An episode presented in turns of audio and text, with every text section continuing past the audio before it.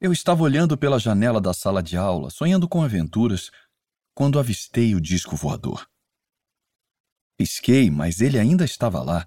Um disco de cromo brilhante, zigue-zagueando no céu. Meus olhos se esforçavam para rastrear o objeto através de curvas cada vez mais rápidas, extremamente fechadas, que teriam reduzido um ser humano a papinha se tivesse havido algum a bordo.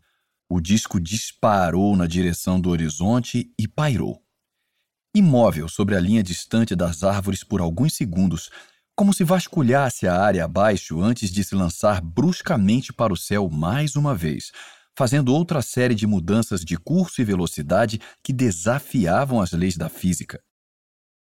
Tentei ficar tranquilo. Tentei permanecer cético.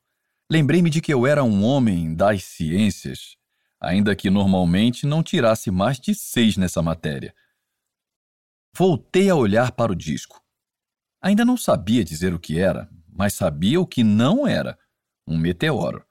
Nem um balão meteorológico, nem gás do pântano ou raio globular, não. O objeto voador não identificado para o qual eu estava olhando com meus próprios olhos definitivamente não era desta Terra. A primeira coisa que pensei foi: puta merda, caralho! Seguida imediatamente por não acredito que isso finalmente está acontecendo. Sabe, desde o primeiro dia do jardim de infância, eu vinha esperando e torcendo por algum evento fantástico e explosivo que alterasse o mundo. Algo que estilhaçasse a monotonia infinita da minha educação pública.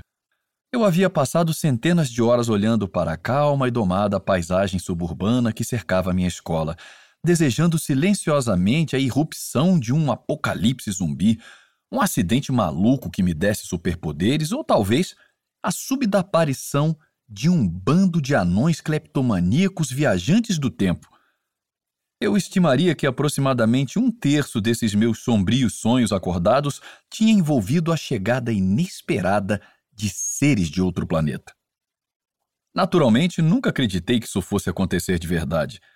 Mesmo que visitantes alienígenas decidissem de fato dar um pulo aqui, neste profundamente insignificante planetinha azul e verde, nenhum extraterrestre respeitável escolheria minha cidade natal de Beaverton, Oregon, também conhecida como Tediópolis, como seu ponto de primeiro contato, a não ser que o plano deles fosse destruir nossa civilização, erradicando de início nossos lugares menos interessantes.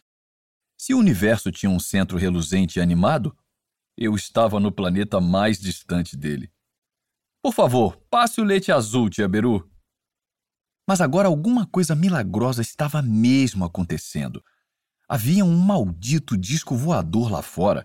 Eu estava olhando bem para ele. E tinha certeza de que ele estava chegando mais perto. Dei uma olhadinha furtiva para trás e vi meus dois melhores amigos, Cruz e Jill, sentados atrás de mim.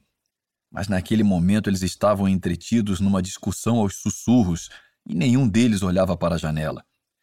Cheguei a pensar em tentar chamar a atenção deles, mas fiquei com medo de que o objeto pudesse sumir a qualquer segundo e não queria perder a chance de eu mesmo ver isso.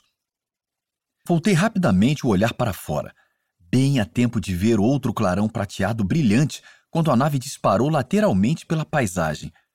Depois, parou e ficou flutuando sobre um trecho adjacente de terreno antes de se afastar mais uma vez flutuando, voando, flutuando, voando. Não havia dúvida de que ele estava chegando mais perto. Agora eu já conseguia ver seu formato com mais detalhes. O disco virou de lado por alguns segundos e obtive meu primeiro vislumbre claro de seu perfil de cima para baixo. Na verdade, não era um disco. Daquele ângulo, pude ver que seu casco simétrico lembrava a lâmina de um machado de guerra de dois gumes e que um prisma octogonal negro estava no centro, encaixado entre suas longas asas serrilhadas, reluzindo na luz do sol da manhã como uma jóia escura. Meu cérebro deve ter sofrido um curto-circuito, porque não havia como confundir o desenho único da nave. Afinal, eu o havia visto quase todas as noites nos últimos anos através de uma mira telescópica. Eu estava olhando para um Subrukai Glaive, uma das naves de caça pilotadas pelos vilões alienígenas em Armada, meu videogame favorito.